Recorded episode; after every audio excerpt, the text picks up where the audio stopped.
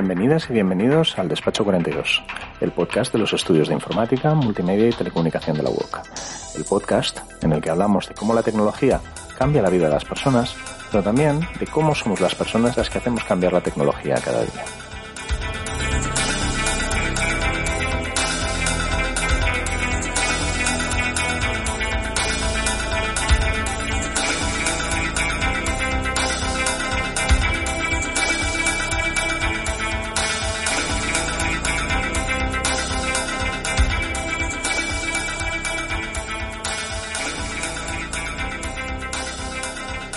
En este segundo episodio de la tercera temporada, cuando parece que se van acabando las restricciones de la pandemia, toquemos madera, nos vamos a hacer una pregunta nueva. ¿Con la pandemia hemos aprendido a teletrabajar? ¿Vamos a seguir teletrabajando igual después de la pandemia, ahora que las grandes empresas comienzan a plantearse si volvemos a la oficina o no? Y para eso vamos a ver si encontramos una experta.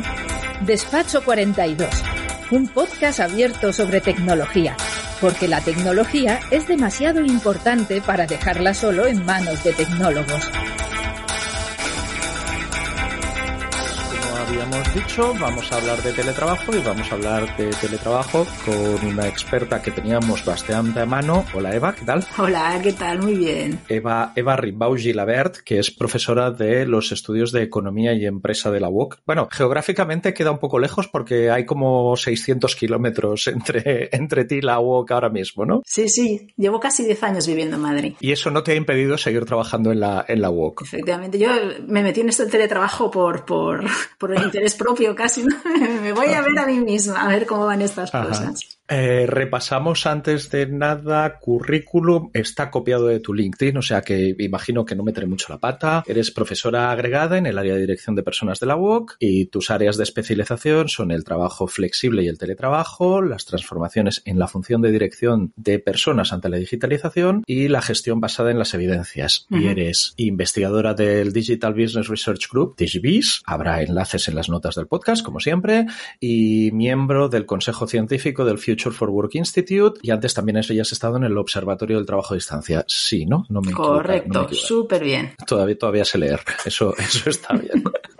Bueno, pues si, si os parece, entramos en materia. Con esto de la pandemia, digo yo que sí, que aquí no metemos la pata, estamos teletrabajando mucho más, ¿sí? Sí, Sí, muchísimo más, cosa que no era difícil, ¿eh? Tampoco. en España se teletrabajaba muy, muy, muy poco. Muy por debajo de la media en Europa, a gran distancia. Y claro, con el Ahora me sale inglés, ¿por qué me sale lockdown, hombre?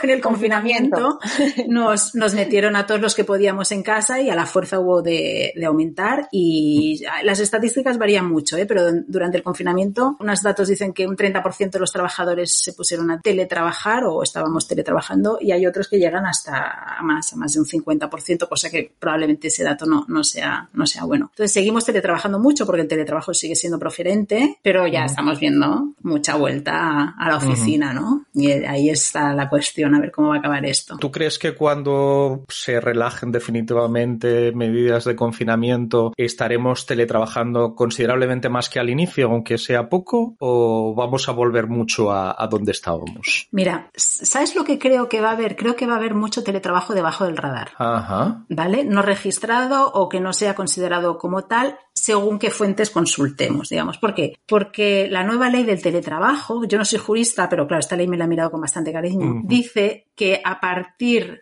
del 30% de la jornada, bueno, contada en último trimestre, no sé qué. Es decir, cuando teletrabajas más de dos días, consta como teletrabajo. Si no, no es teletrabajo, no está sujeto a esa ley. ¿Y qué dice esa ley? Dice que los que sí que están metidos en esta ley, por tanto, que teletrabajan más de dos días, tienen que tener un acuerdo de trabajo a distancia y se les tienen que poner los medios. La empresa tiene que pagar los medios para que ese teletrabajo sea posible. Con lo cual, pues es visto como algo costoso por las organizaciones. Entonces, ¿qué pienso yo que va a pasar? Que en un país en el que no había una cultura de teletrabajo, no va a desaparecer el teletrabajo porque nos hemos dado cuenta que tiene cosas buenas, pero tampoco nos vamos a meter en el follón de que eh, tengamos que pagar los medios y no sé qué y cambiar tantas cosas porque el teletrabajo bien hecho cuesta, no solo cuesta los medios, que, que me parece cajón, lógicamente, si la empresa, la gente está trabajando en su casa para ti, ponen los medios, ¿no? Pero no solo cuesta los medios, sino que cuesta un esfuerzo organizativo importante que funcione bien el teletrabajo si haces mucho. Entonces, nos vamos a quedar con ese poco que muchos trabajadores ya les parece bien. Oye, pues me da la flexibilidad de si un día me tengo que quedar para el niño está enfermo, tengo que ir al médico y ya no me hago tanto desplazamiento. Este teletrabajo así espontáneo lo voy a tener muy fácil, que antes no lo tenía. Ya hemos hecho ese cambio de mentalidad, sí que ya lo hemos hecho, pero creo que no va a ser el teletrabajo, digamos, oficial, más o menos institucionalizado, con sus políticas, con sus medios, que sale más en las estadísticas, digamos, ¿no? Entonces, por eso pienso que sí va a haber bastante, mucho más teletrabajo del que había, pero va a ser relativamente informal y de pocos días a la semana, uno máximo dos. Eso va a ser lo, mayoritario. Esa es, bueno, esa es mi apuesta y creo que tiene mucho que ver con la ley ¿eh? también, con esta frontera que ha querido dibujar la ley en qué se paga y qué no se paga. Si se paga, vamos a estar todos teletrabajando al 29%. Eh, claro, exactamente, exactamente. Entonces las empresas que ya están dispuestas a dar más teletrabajo están haciendo un esfuerzo muy serio y que hay que valorarlo mucho, porque no solo son los medios materiales que lo son, sino todos los cambios organizativos que tienen que acompañar, ¿no? Para que Entremos en eso. O sea, yo creo que en Despacho 42 y la gente que en general escucha Despacho 42, la parte de que eh, tienes que tener una buena conexión, que hasta, hasta puede que hayan pensado que tener una buena silla para teletrabajar es una cosa importante y que tener una sala en la que no estén tus hijos o tu madre es importante, pero la cosa organizativa igual hemos reflexionado menos. ¿En qué, en qué cosas deberíamos pensar o deberíamos estar pensando? Que al fin y al cabo aquí los, todos los presentes teletrabajamos ahora mismo. Pues sí, claro, cuando la gente piensa en, qué necesito yo para teletrabajar o para que en esta organización se teletrabaje, tenemos como dos pies que a la mayoría de gente no se le escapan, ¿no? Uno es que la tarea lo permita, porque siempre cuando hablamos de teletrabajo dice, pues yo soy peluquera, no puedo teletrabajar ya. Bueno, tu tarea, no lo permite ni lo va a permitir, ¿vale? Y, esto es un, límite, o sea, la población con trabajo del conocimiento en España es la que es, porque nuestra distribución sectorial es la que es, y tampoco es la que hay en otros países de Europa, ¿no? Entonces, si no tenemos tampoco tanto trabajo de conocimiento, no tendremos tanto teletrabajo, ¿vale? Esto, ¿vale? Que conste que el otro día yo diciendo esto, un eh, Manuel Jaria, que también es colaborador en la web, me mandaba un link de gente conduciendo palets a distancia, eh, de esto, toros, perdona, eh, un toro de un almacén a distancia está diciendo, eh, que el tema material cada vez es menos importante, ¿no? Yo, vale, venga, pues... Esto, esto lo decía, o sea, si ahora el 5G nos lo venden con quirófanos remotos, si se puede operar a alguien a distancia, mi barbero me puede cortar el pelo. Lo de la conversación igual lo pierdo, igual voy a preferir seguir yendo al barbero, pero vaya usted a saber la de cosas que podremos hacer a distancia. Sí, sí, bueno, pero el barbero, oye, la conversación te la, te aseguro que te la da igual, eso, eso seguro. Pero digamos que una, una cosa que era como lo básico, ¿no? Que la tarea sea sobre información y datos, hasta esa nos la estamos ya cargando gracias a la tecnología. Entonces, la otra pata es la tecnología. Pues que efectivamente la conexión, que la gente tenga el mínimo ordenador en casa y tal. Yendo un paso más, sería que los procesos estén digitalizados. Obviamente, si yo no puedo acceder a los, mm, lo que sea, la información, eh, los formularios, lo que sea que necesito para mi trabajo, pues no puedo teletrabajar, no me tendré que llevar las hojas a mi casa o el documento en un... Todo eso dificulta el teletrabajo. ¿no? Esa parte tecnológica probablemente pues vuestros oyentes la tengan bastante clara, que no solo es el hardware, sino que también es todo el software ¿no? que hace que, que, eso esté, esté en mi pantalla, en mi casa. Pero luego hay una parte organizativa, la básica es que la empresa le dé la gana que tú teletrabajes, y esto es algo muy cultural y que en España pues eh, falta en general, es un, es, una, es un país muy presentista, muy de calentar sillón, muy de largas jornadas de trabajo, que por España tiene un por eso España en parte, en parte, no solo por eso, ¿eh? tiene un problema de productividad. Trabajar más horas no es ser más productivo, todo lo contrario, ¿no? Para acabar sacando lo mismo, cuantas menos horas, mejor, ¿no? Luego, luego también la productividad depende de las inversiones, de la formación, de mil cosas más, ¿no? Pero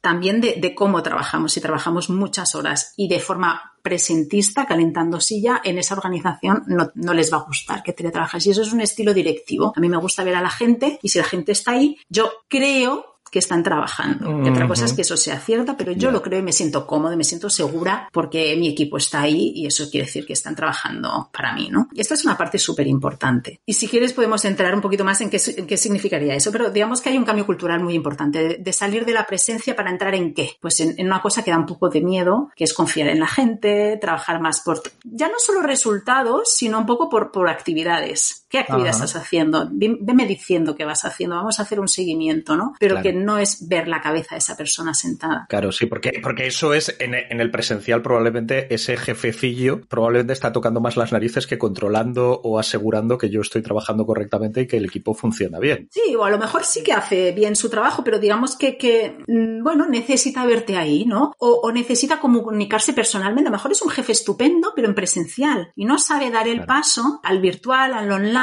a ese cambio muy deliberado de estilos de comunicación que hace falta para pasar al, teletrabajo. Y la última cuña, el último pie, la persona. La persona tiene que querer teletrabajar también. Claro. Su, entorno familiar le tiene que ayudar. Pues yo no puedo tener niños, personas dependientes a mi cuidado mientras teletrabajo. O trabajo o cuido. No puedo tener las dos cosas a la vez, que es un error. Mujeres, sobre todo. Teletrabajar y tareas de cuidado, no. O una cosa o la otra. Y, y tengo que, tengo que, tenemos que como sociedad buscar que estas dos esferas no, no, no estén ahí aplastándose la una a la otra porque no hacemos bien ninguna de las dos, ¿vale? Aparte de la corresponsabilidad y todas estas historias. Entonces la persona no solo tiene que querer teletrabajar, tiene que poder teletrabajar y hay gente que pudiendo no quiere, ¿eh? Hay gente que le gusta ir a trabajar, le gusta salir, darse su paseo, ver a sus compañeros en persona. Culpable, culpable. Claro, ¿no? y me parece ¿eh? fenomenal.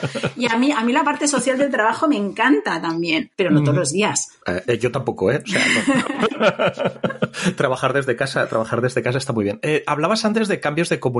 ¿Teletrabajar eh, quiere decir pasarse cuatro horas al día en una videoconferencia o en muchas videoconferencias? Algo me dice que no. Espero que sea, la respuesta sea que no. Vale. visualizarme con la imagen del grito de Munch, ¿no? Eh, no, no, no, no, no. El teletrabajo, claro. ¿Qué ha pasado durante la pandemia, sobre todo, ¿no? Y la, la, fatiga por Zoom y todas estas historias de las que se ha hablado tanto y la reunionitis. ¿Qué ha pasado? Que el teletrabajo en la pandemia ha sido mañana todos en casa. Claro, nadie nos preparó para eso. Incluso en las organizaciones en las que ya había una cierta cultura de teletrabajo. Entonces, ¿qué pasó? Que lo que hizo, se hizo fue que lo que pasaba en persona pasó a ser en reuniones. Con las dificultades que eso conlleva, que las reuniones pierden toda la parte esta informal y simpática del trato más espontáneo y al mismo tiempo se alargan más también, porque como automáticamente la herramienta te reserva una hora para hacer una reunión, pues vamos a estar una hora. Las reuniones son gases y crecen hasta ocupar todo el espacio eh, disponible. exactamente. Entonces, incluso sin tener esta intención ¿eh? de hacer reuniones largas, eh, no sabíamos otra manera. O sea, si lo hacíamos hablando, vamos a ir a hacerlo hablando. Y esto en, en teletrabajo lo hemos traducido en reuniones, ¿no? Esto es lo que decía, esto no es un teletrabajo bien entendido. Claro que es teletrabajar. Teletrabajar es cualquier cosa de trabajo que tú hagas vía TIC. Ya está. Eso es teletrabajar desde un entorno remoto a,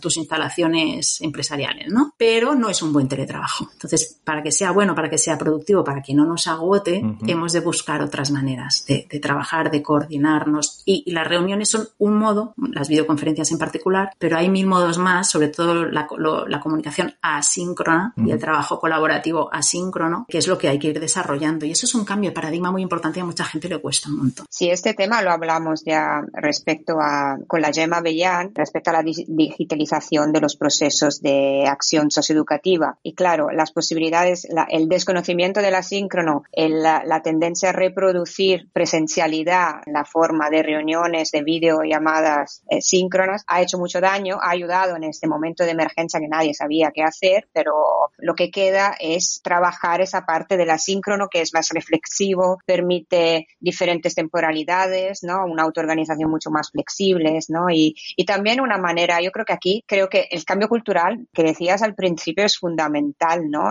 El teletrabajo yo por lo que puedo ver, nos da la posibilidad de trabajar de forma más horizontal, porque si trabajamos de forma asíncrona, no sé cómo lo ves, porque tener un jefe tradicional o una jefa tradicional en presencia en una reunión donde al igual esta persona está sentada, ¿no? En, en la, parte más importante de la mesa con una silla más que, se ve más, ¿no? Pues genera unas actitudes y esta cosa la se reproduce en muchas herramientas de videoconferencias, cosa que no se reproduce en un documento compartido, ¿no? Donde yo me puedo tomar el tiempo de no responder enseguida, de reflexionar y de poder ir contribuyendo ¿no? de una manera más orgánica y sobre todo más horizontal. Pero claro, no es la visión que todo el mundo se ha llevado de este teletrabajo de emergencia en el que hemos tenido que estar todos por una cuestión pandémica.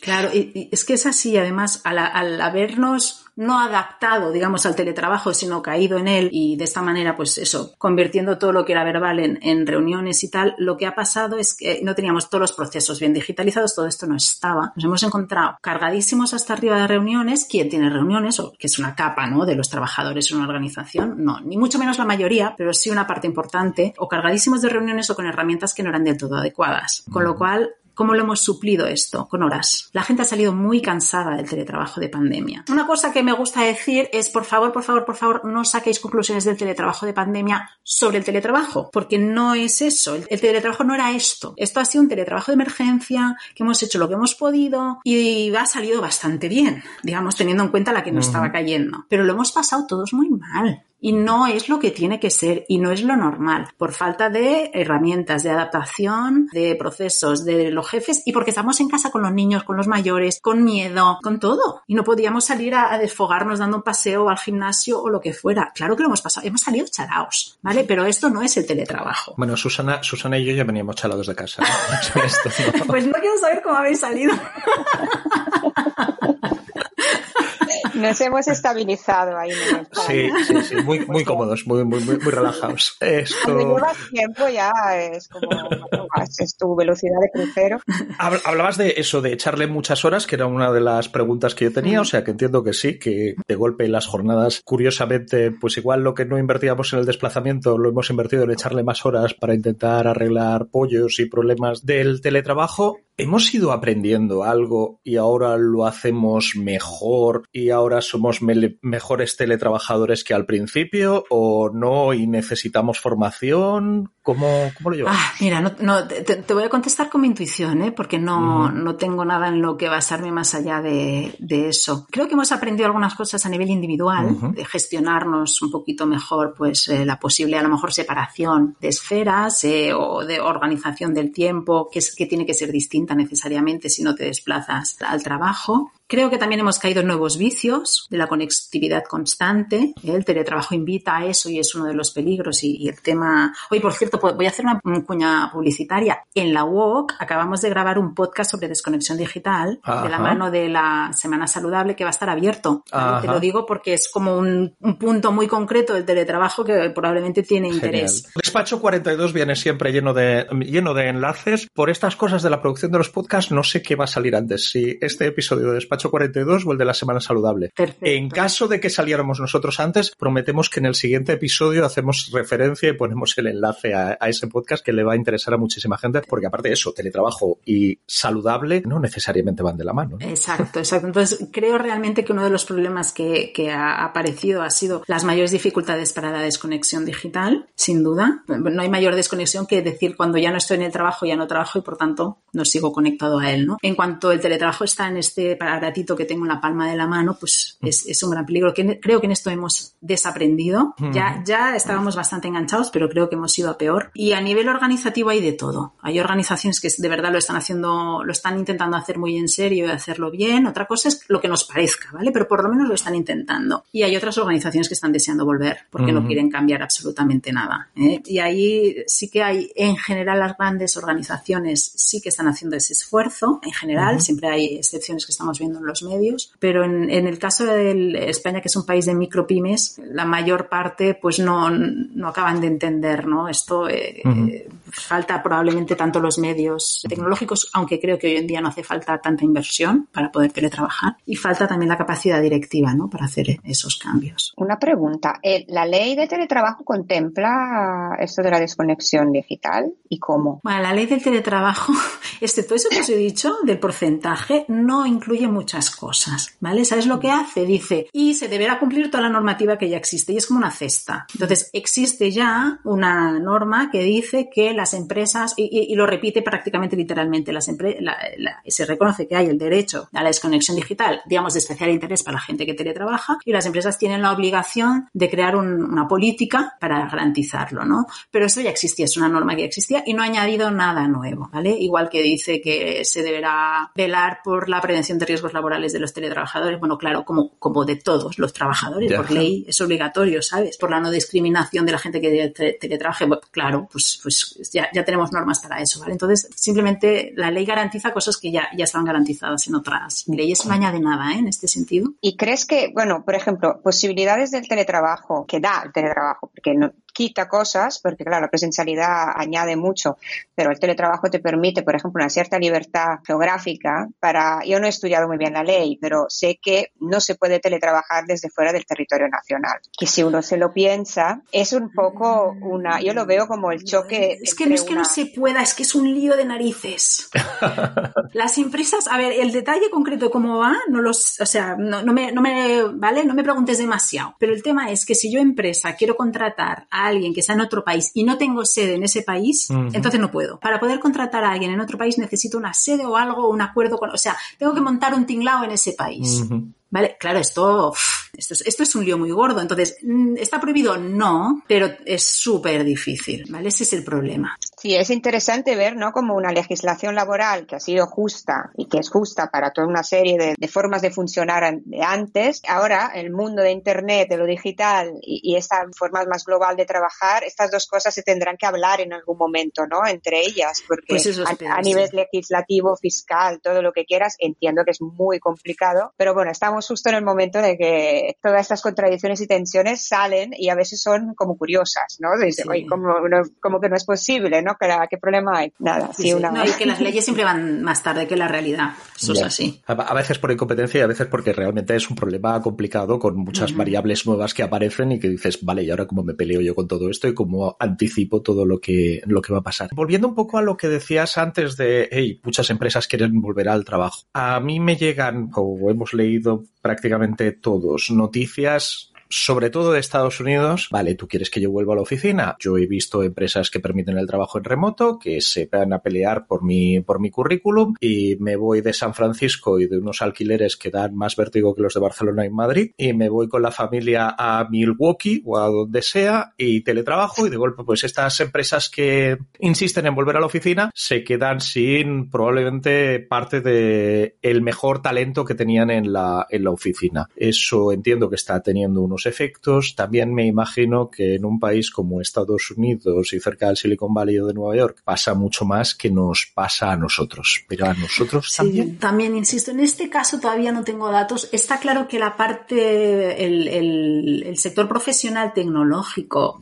es así en todas partes, ¿vale? El perfil tecnológico sigue, o sea, lleva muchos años siendo difícil de contratar en España, difícil de encontrar y las empresas continuamente dicen es que no encuentro gente y dicen, eh, bueno, incluso, ¿no? Dicen es que solo quiero contratar gente con buenas actitudes que ya les formo yo en la tecnología, ¿no? Hasta este nivel es, es, complicado encontrar los perfiles profesionales, ¿no? Con lo cual, en este caso en concreto de este tipo de perfiles, lo mismo, lo mismo, lo mismo aquí en España. De hecho, em, hablando con alguna empresa tecnológica grandecita, me decía, ¿no? Dice, claro, es que eh, mi, mi, personal, digamos, eh, tecnológico, por, por, englobar en, la eh, categoría más amplia, es que ya el teletrabajo después de la pandemia lo dan como un derecho adquirido. o sea, es que como les reduzca un solo día, me dicen que de qué voy y, que no, que no, vamos, que se van. Que esto es así también, también en España. Lo que pasa es que el resto del mercado laboral no es tan, tan estrecho, no está tan apretado, ¿no?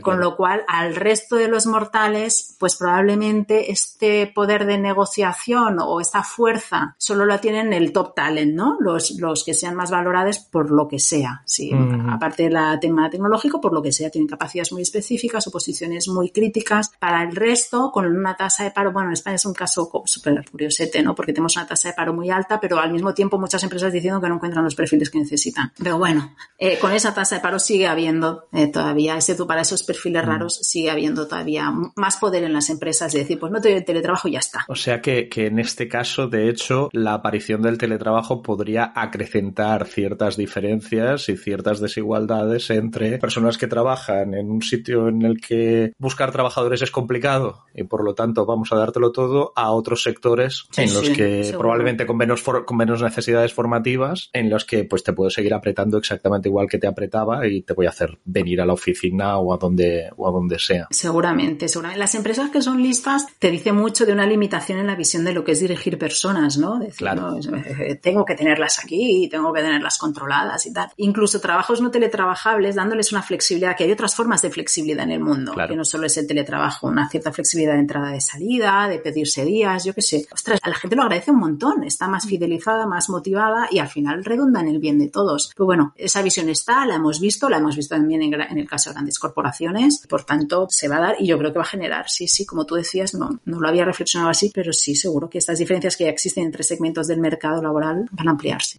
Voy a cambiar un poco, un poco de tercio. Vamos a aprovechar que no está Dani aquí, que al final causa el jefe, y darle caña al jefe cuando no está, porque es el deporte olímpico. Jefes, hemos criticado eso, el jefecillo, el tema calienta sillas y demás, pero cuando alguien que tenía un equipo pequeño, grande, enorme de, gente pasa a tener a parte de ese equipo, a todo su equipo a, a distancia o igual hasta en zonas horarias diferentes porque se han ido a vaya usted a saber dónde. ¿Qué son las cosas en las que tiene que pensar el jefe que dice, bueno, se me han ido, pero mi trabajo sigue siendo en parte como mínimo ayudarles a trabajar y ayudar a que todo que todo funcione correctamente. ¿En qué cosas debería debería pensar un jefe? Dani, va por ti. bueno, Dani, con todo el cariño.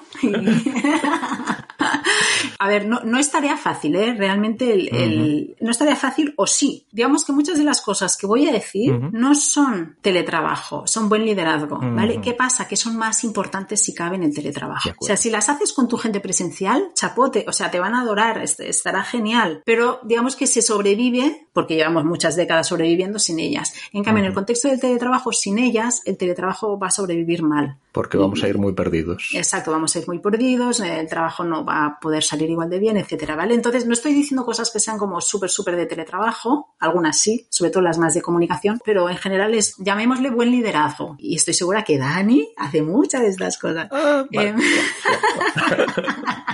Hay un cambio de filosofía muy importante, creo que no es el caso en, vuestro caso en particular. ¿eh? El cambio de filosofía más importante es olvidarte de la presencia para, centrarte en, en, las tareas y los resultados. Este es el primer cambio. Olvídate de saber qué está haciendo la gente en cada momento. Ni lo sabes, ni lo vas a saber, ni necesitas saberlo, porque tú haces un cambio y, y lo que tienes que aclarar muy bien es qué quiero que esta persona haga. Hay personas para las que tienen mm, sentido poner resultados objetivos, ¿no? Quiero que el proyecto tal esté entregado tal día, cosas que tienen entregables muy claros y por tanto es cumplir esos entregables, no tenemos duda. Pero eh, hay otras personas en que no hay entregables y hay, hay actividades continuas. Bueno, busca la manera de hacer un seguimiento de esas actividades, definición de tareas muy claras y bueno, pues cada semana cuéntame qué vas haciendo. A lo mejor solo es eso, o hazme un mini informe donde estás con cada uno de los procesos que llevas de manera continuada, ¿vale? la obsesión por, por, los resultados a mí me preocupa porque hay mucha gente que no trabaja así. Entonces, vamos a centrarnos en el qué y tú como jefe ya tienes que saber qué es ese qué y olvídate de dónde están e incluso te diría en qué horario lo hacen. Asegúrate que la carga de trabajo sea razonable para que el horario no sean 20 horas al día, que puedan montarse su horario de 8 horas más o menos cuando les dé la gana y ya está. Y tú ve siguiendo esos hitos, ¿vale? Por tanto, eso que exige una comunicación. Yo espero esto de ti, de esta manera, nos lo comunicaremos así, ¿vale? Y un seguimiento, cosa que no se suele hacer. ¿Qué implica esto? También una dimensión de los equipos razonables. En equipos muy grandes esto no se puede hacer.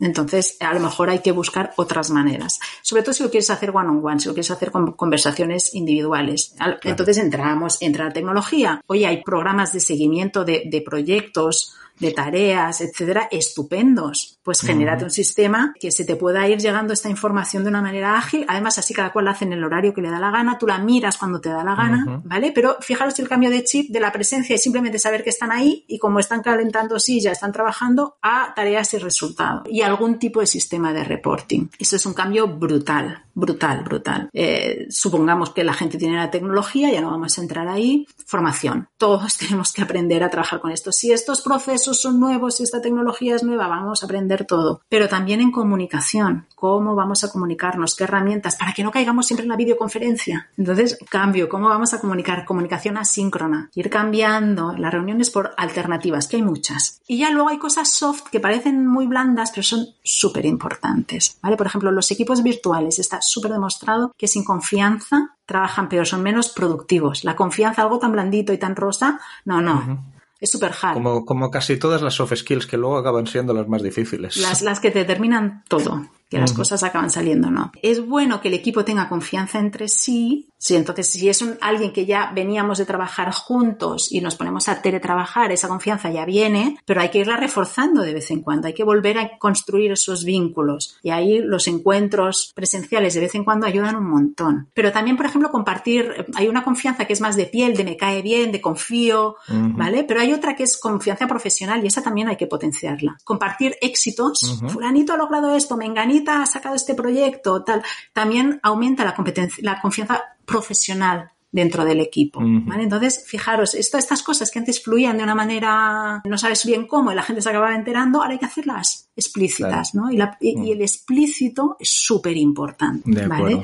Y eso, y dejar que la gente potenciar la autonomía, que es lo que decía antes, deja que la gente se organice, déjales ¿vale? Vete más a los puntos de vez en cuando intermedios y de salida y todo lo demás, autonomía en horarios, en tareas, hasta te diría en, objetivos. Si ya vas, vas a más, hasta en, control de calidad, que la gente pueda controlar su propia calidad, ¿no? Sus propios indicadores y no tengan que venir a ti. Toda esta la autonomía es mm, el teletrabajo pide autonomía y cuanta más autonomía tienes, mejor eh, vas a poder teletrabajar. Conste que eso depende mucho de las tareas que se tengan. ¿eh? Soft, soft, tema soft. Unas tareas que dependan mucho de otras personas, porque imagínate, tenemos un proceso troceadito y nos vamos pasando el trozo de proceso para adelante y para atrás, eso menora mi autonomía. Tengo que estar coordinando, entonces tengo que cuidar mucho si ese, esas interrelaciones de tareas, esa forma de romper una tarea, a lo mejor es la que tiene que ser. A lo mejor debería romperla, dividirla o repartirla de otra manera para que la gente no sea tan interdependiente, lo cual no quiere decir que elimine todas las interdependencias.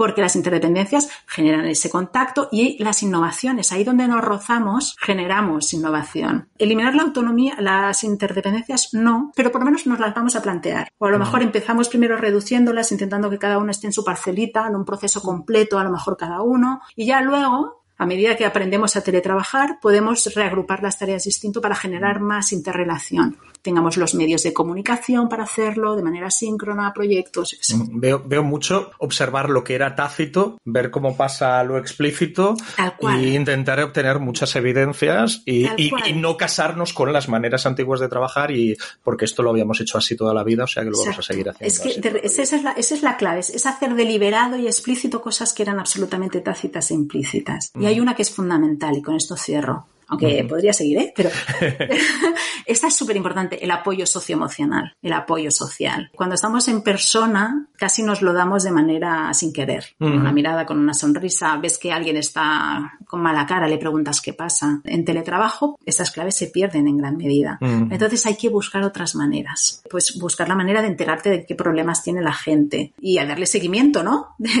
Oye, pues tú como jefe, dale seguimiento a, las personas de tu equipo, cómo están, tal. Hay hay gente que, por ejemplo, tiene por costumbre, eh, antes de una reunión, ponerse un semáforo. ¿Cómo estás hoy? Estoy rojo, estoy amarillo, estoy... Y, eh, digamos, emocionalmente hablando, ¿vale? Estoy súper estresado. Y eso te da, oye, que alguien a lo mejor ya después, sí, porque resulta que el niño ha estado llorando toda la noche y no hemos podido dormir, estoy hecha polvo, ¿sabes? No me hagáis mucho caso hoy.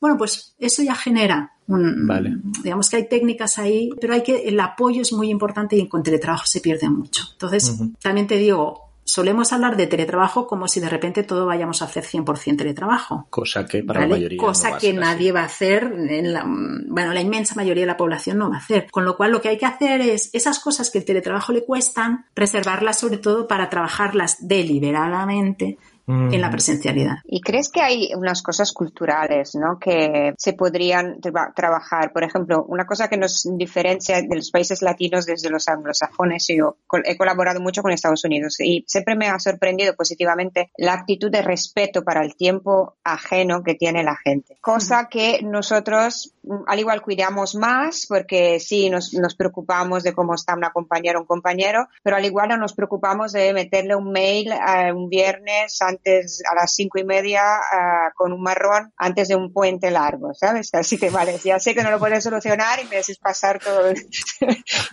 cosas de ese tipo. O bueno, eh, eso no nos ha pasado a ninguno de los presentes ninguna vez. No, nunca. eh, pues esto, ¿no? Esto que el tiempo ajeno, el tiempo de otra persona es, su tiempo de vida. Entonces, sí, claro, a veces hay cosas que, marrones que llegan y se tienen que solucionar, pero hay muchas formas, ¿no? Eh, yo creo que esta cosa no la tenemos muy, muy integrada, ¿no? También por la forma de trabajar, eso que decías al principio, trabajar muchas horas, con poca productividad, estar ahí, ¿no? Y no sé, ¿dónde lo situamos? ahí entra el tema de desconexión digital, precisamente, de decir, oye, el hecho de que solo sea darle un botón el mandarle un marrón, aunque no sea un marrón, ¿eh? una tarea, o sea, a mm. alguien le va a aparecer un aviso de un mensaje entrante. La desconexión digital es precisamente, no, fuera del horario laboral no se mandan mensajes, prográmalo. Prográmalo y ya está, es muy fácil, dale al botón de que salga el lunes y no pasa y, esto es un cambio de mentalidad que, que, también, como siempre, como todos los cambios, ¿no? De mentalidad tiene que venir de arriba porque si la alta dirección sigue mandando cosas a cualquier hora o sigue esperando conectividad continua, pues no se lo va a creer nadie, ¿no? Pero bueno, cada jefe dentro de su ámbito, por lo menos, si tiene la posibilidad de hacer que eso sea realidad. ¿no? E incluso si alguien le manda un mensaje un día a las nueve, decirle, oye, ¿qué haces mandándome mensajes tan tarde? Y a lo mejor esa persona eh, no, no es que tenga problemas eh, brutales, sino que se ha pasado toda la santa tarde en el parque con su hijo y se ha puesto a última hora, ¿vale? No pasa nada. Pero entonces esta persona es, no, pero a mí no me los envíes, ¿eh? Prográmamelo a mí también. Y el jefe pide que le programen los, los envíos también y no está dispuesto dispuesta a, que le envíen mensajes a cualquier hora, ¿no? Hay gente que aquí suena raro, yo lo he visto más en el caso de Estados Unidos, por esto el respeto del tiempo, ¿no? Que en, su firma de correo se pone, mira, yo consulto el correo a las 9, a las 2 y a las no sé qué. Por tanto, si yo contesto en la próxima hora es que no me toca. ¿sabes? Las cosas urgentes, pues por tanto, eh, por otras vías, ¿no? Que tenemos otras vías de comunicación realmente urgentes. Eso es un cambio que es cierto, que no va mucho con nuestro historial, pero yo espero que de la mano de las políticas de desconexión digital, pues vaya, vaya mejorando, ¿no? Pero bueno, ahí piensa que la desconexión digital es la desconexión digital del trabajo, que no quiere decir que seamos capaces de desconectar de nuestros aparatitos. Entonces, mientras el aparatito esté ahí, el peligro de entrar en algún bucle de trabajo sigue estando, ¿no? Entonces, necesitamos que desde la organización y la dirección se, implanten esas, esas mm. políticas. Hablábamos de jefes, pero bueno, o sea, nosotros como trabajadoras y trabajadores, pues igual también deberíamos considerar cosas cuando entramos en estas, en, en una empresa bueno, a mí me preocupa sobre todo la gente que se incorpora ahora en teletrabajo a una, a una empresa que lo quiera o no lo quiera y lo vaya a seguir haciendo o no lo vaya a seguir haciendo, pues ahora mismo teletrabaja muchísimo porque COVID y el gran digitalizador. este es un caso muy complicado. Hay gente, a mí lo que me alucina es pensar que hay gente que ha entrado y salido de las empresas. Claro, año y medio, dos años. Eh, sí, sí, sí. o sea, precisamente en este caso estaba pensando que yo, yo, yo, hay gente a la que le debo, a la que le debo cafés porque es aquello de hola, trabajo temporal, estas cosas pasan, y ha pasado un año, entraron en pandemia, se fueron en pandemia y no le he invitado a un café ni a una cerveza, a pesar de que hemos trabajado juntos y hemos, y, hemos hecho muchas cosas y me ha sacado muchos, muchos marrones de. Sin duda estas personas lo habrán pasado muy mal, porque ya el proceso de, incorporación no legal, incluso tecnológico de tener tus herramientas y tal, el proceso de, socialización ya no es un proceso demasiado estructurado en la mayor parte de las organizaciones, sino que se espera que a través del roce y de tú preguntando y la buena voluntad de tus compañeros y compañeras, pues ya acabarás socializado, ¿no? Socializar quiere decir entender cómo funciona la organización. De nuevo, proceso tácito que antes pasaba, pues, pues mira, por comunicación Vaya usted a saber cuál.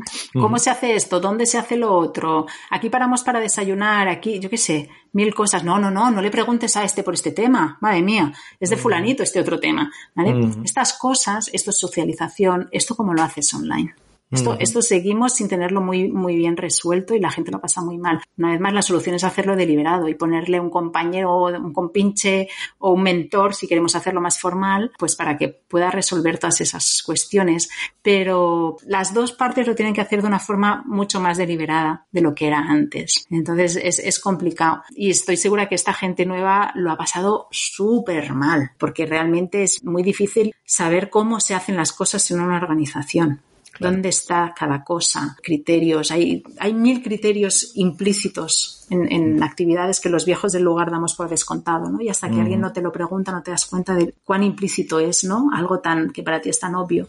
Las empresas mm, grandes, las que tienen departamento de recursos humanos, han hecho esfuerzos, ¿eh? Me consta, porque en, el año y medio estas empresas realmente, los departamentos de recursos humanos han currado a lo bestia. Y ese era uno de los temas que les preocupaba. Pero sigue siendo un tema complicado. Y, y una cosa un poco, bueno, un poco similar. No, voy a dar un pequeño salto antes. Eh, vamos a volver a la oficina. ¿Las oficinas cambian? ¿Las oficinas son las mismas? O sea, ¿el teletrabajo hace que el trabajo presencial se revolucione de alguna manera o no? ¿Sigue siendo la misma oficina de siempre? Pues también, ahí también, una vez más, depende de los segmentos de, organizaciones, ¿no? Las que se plantean el teletrabajo como algo muy real y muy presente en un porcentaje importante del tiempo de los trabajadores y las trabajadoras, esas sí que están haciendo cambios en sus espacios, ¿vale?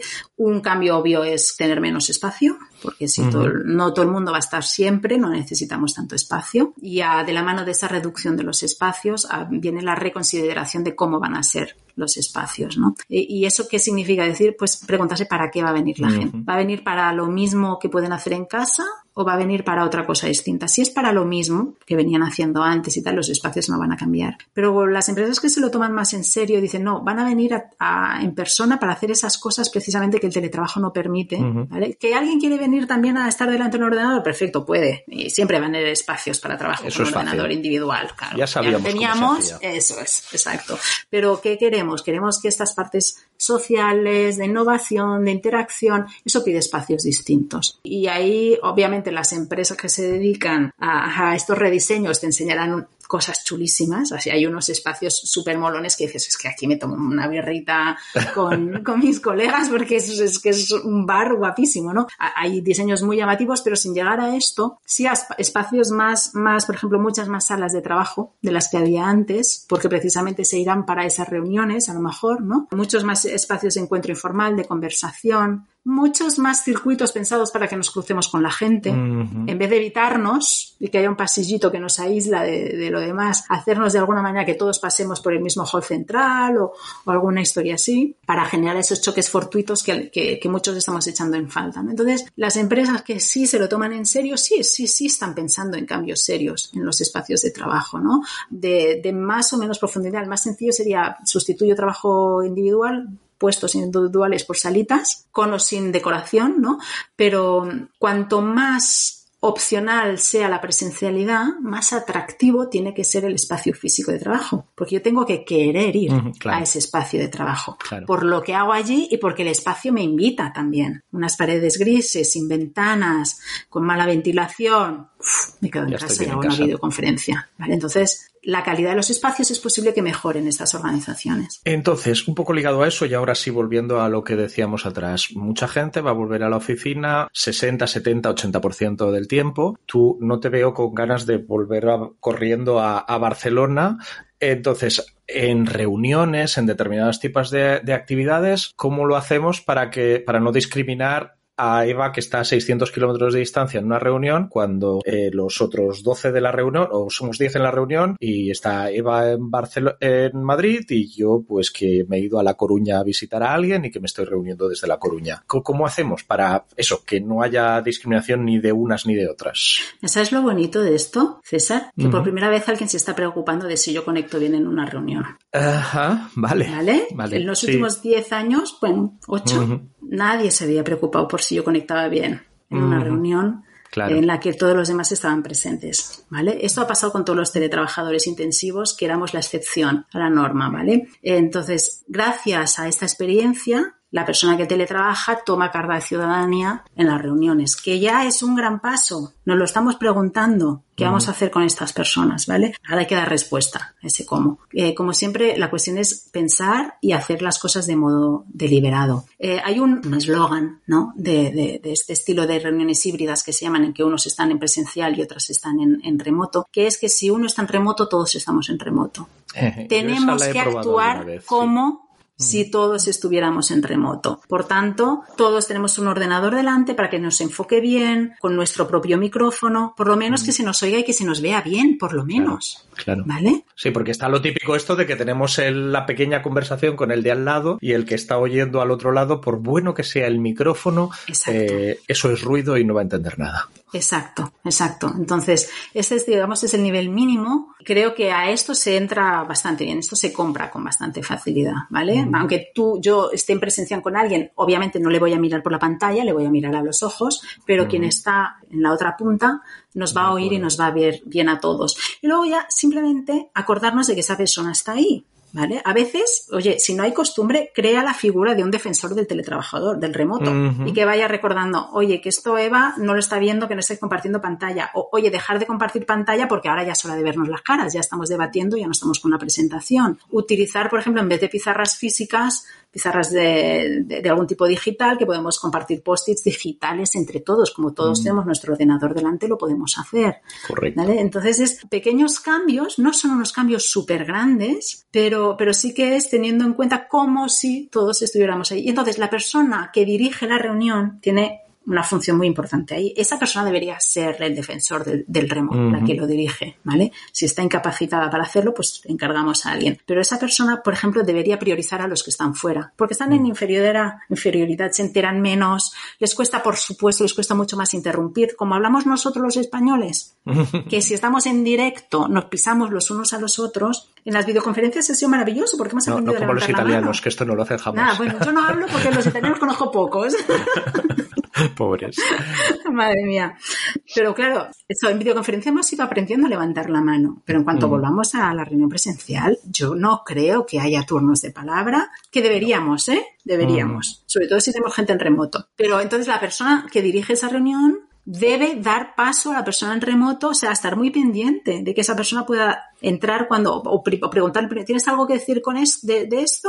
Y cada dos por tres le preguntando, ¿tienes algo que decir de esto? Y luego, si tiene que haber trabajo en equipo en esa reunión, por dúos, por tríos, lo que sea, ¿no? Subgrupos, que esto es muy, muy habitual. ¿Qué hacemos con esa persona que está afuera? Yo, creo que hay dos opciones funcionales. Ponerla, aparejarla con una persona presencial que tenga el ordenador, que tenga tal y que trabaje en el equipo normal, como hemos venido trabajando. O si el volumen es, es grande en los dos segmentos presenciales en remoto, hacer dos partes. Los de remoto que trabajen una de las partes, ¿no? Un subgrupo, y los del presencial que hagan el otro subgrupo y, luego se pone en común, lógicamente, como siempre. Entonces, nada es muy difícil, pero hay que, pensarlo, y tenerlo hay que pensarlo y la tecnología mínima tiene que estar ahí. Esto que acabas de decir me hace pensar, ¿qué, ¿qué, pasa con las personas con discapacidad funcional en una situación híbrida de teletrabajo? Nos lo estamos planteando, porque claro, al final son dinámicas de inclusividad, ¿no? Que se tiene que tener en cuenta, la tecnología lo permite, porque ahora ya nos permite hacer muchísimas más cosas, ¿no? Pero bueno, quería saber si sabías si hay acciones desde las empresas y los liderazgos para mejorar la inclusividad en ese sentido. No sé si se está atendiendo el vínculo que tú acabas de tender. Está claro que la inclusividad está en la agenda de muchas organizaciones ya desde hace un tiempo. Yo creo que el teletrabajo ha hecho mucho por favorecer la inclusión de ciertas personas, de ciertas discapacidades, de hecho. Para otras a lo mejor es un auténtico desastre, ¿no? Pero, pero eh, probablemente no se está atendiendo el puente todavía de, de ver cómo se pueden relacionar las dos cosas y cómo el teletrabajo puede ayudar o puede dificultar la, inclusión y la participación de cada colectivo, ¿no? Entonces, ahí lanzamos, lancemos la, la invitación desde aquí. Habíamos prometido que no le íbamos a robar más de una hora a Eva. Estamos al borde de, de incumplir la promesa que me va a servir a mí de excusa para ir cerrando y sin quedar, sin quedar mal con la, con la invitada. ¿Alguna cosa que se nos haya quedado en el tintero y que sea importante? Eh, vale, sí, a mí se me ocurre una. Hemos hablado de que los cuidados, pues que ya caían antes demasiado en la mitad femenina de la pareja cuando hay una pareja y tal, esto tiene una influencia sobre, sobre el teletrabajo. ¿El teletrabajo ha acrecentado brecha de género? ¿Ha reducido brecha de género? ¿No sabe, no contesta? Pues mira, buena pregunta. Al principio de la pandemia, del confinamiento, yo era optimista porque pensaba, hombre, todos encerrados en casa con los niños, esto solo se levanta con un trabajo en equipo. Pero luego vinieron las estadísticas y dijeron que nada más lejos de la realidad. ¿Vale? Con el teletrabajo, los hombres con responsabilidades familiares están más estresados sí, pero las mujeres mucho más.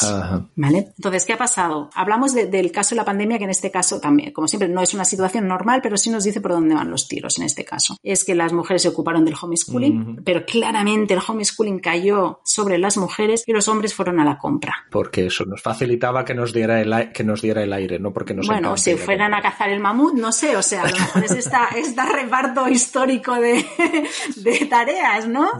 Pero no lo sé. Pero digamos que los datos en eso. Todas las tareas domésticas cayeron en mayor peso sobre la mujer y las, la única que claramente se ocuparon más los hombres que las mujeres, el incremento, digamos, de, tiempo dedicado fue solamente de, de ir a, por el mamut, de ir a la y, y, este es el problema. Cuando las mujeres están en casa, les caen las, los cuidados, ¿vale? Mm. Hay un estudio internacional muy bonito que comparaba Suecia con Polonia, que tienen dos culturas totalmente distintas. Suecia es mucho más igualitaria, Polonia es tradicionalmente como más machista, ¿no? Y el reparto de tareas, por tanto, eh, pues está claro, en Polonia cae sobre las mujeres, punto, y en, en, Suecia está más equilibrado. Suele, sigue siendo más sobre las mujeres, pero está mucho más equilibrado. Entonces, al, eh, era un estudio sobre familias con niños, para que fuera mm. equivalente, y empezar a trabajar, teletrabajar. Al empezar a teletrabajar, todos los padres estaban más estresados que antes, cuando no teletrabajaban. ¿Por qué? Porque les caían más tareas encima. Y en Suecia pues claramente mucho más, ¿vale? Pero a pesar de todo, el aumento de estrés por sobrecarga debido al teletrabajo seguía siendo mucho más alto en el caso de las mujeres. Digamos, eh, por empezar a teletrabajar con niños, las mujeres empezaban a estar sobrecargadas así, los hombres en Suecia sí y los hombres en Polonia sí, abajo. Perdona que esto es un podcast y estoy haciendo un gráfico.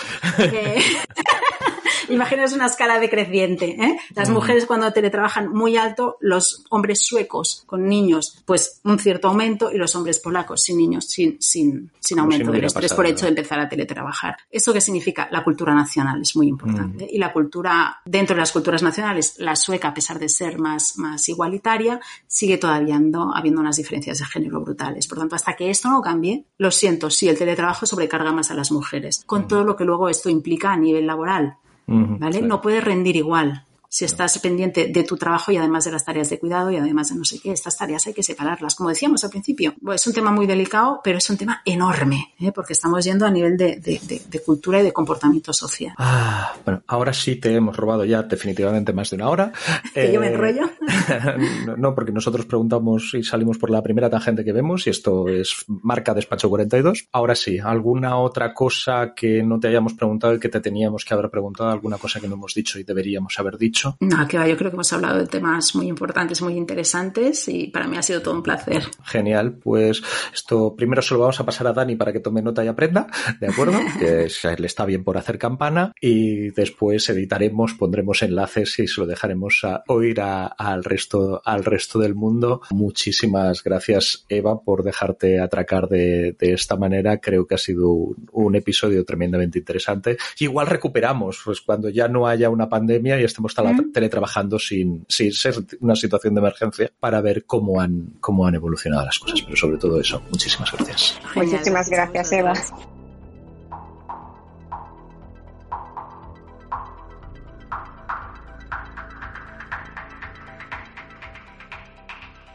Muchas gracias por haber escuchado otro episodio más de Despacho 42. Si quieres comentarnos algo, nos encontrarás en nuestro blog en. También puedes ponerte en contacto con nosotros con el hashtag Despacho42 en Twitter. Y si quieres ayudarnos, suscríbete a Despacho 42 en tu aplicación de podcast favorita. Ponnos nota, déjanos un comentario y sobre todo, recomiéndanos a un amigo. Hasta la próxima.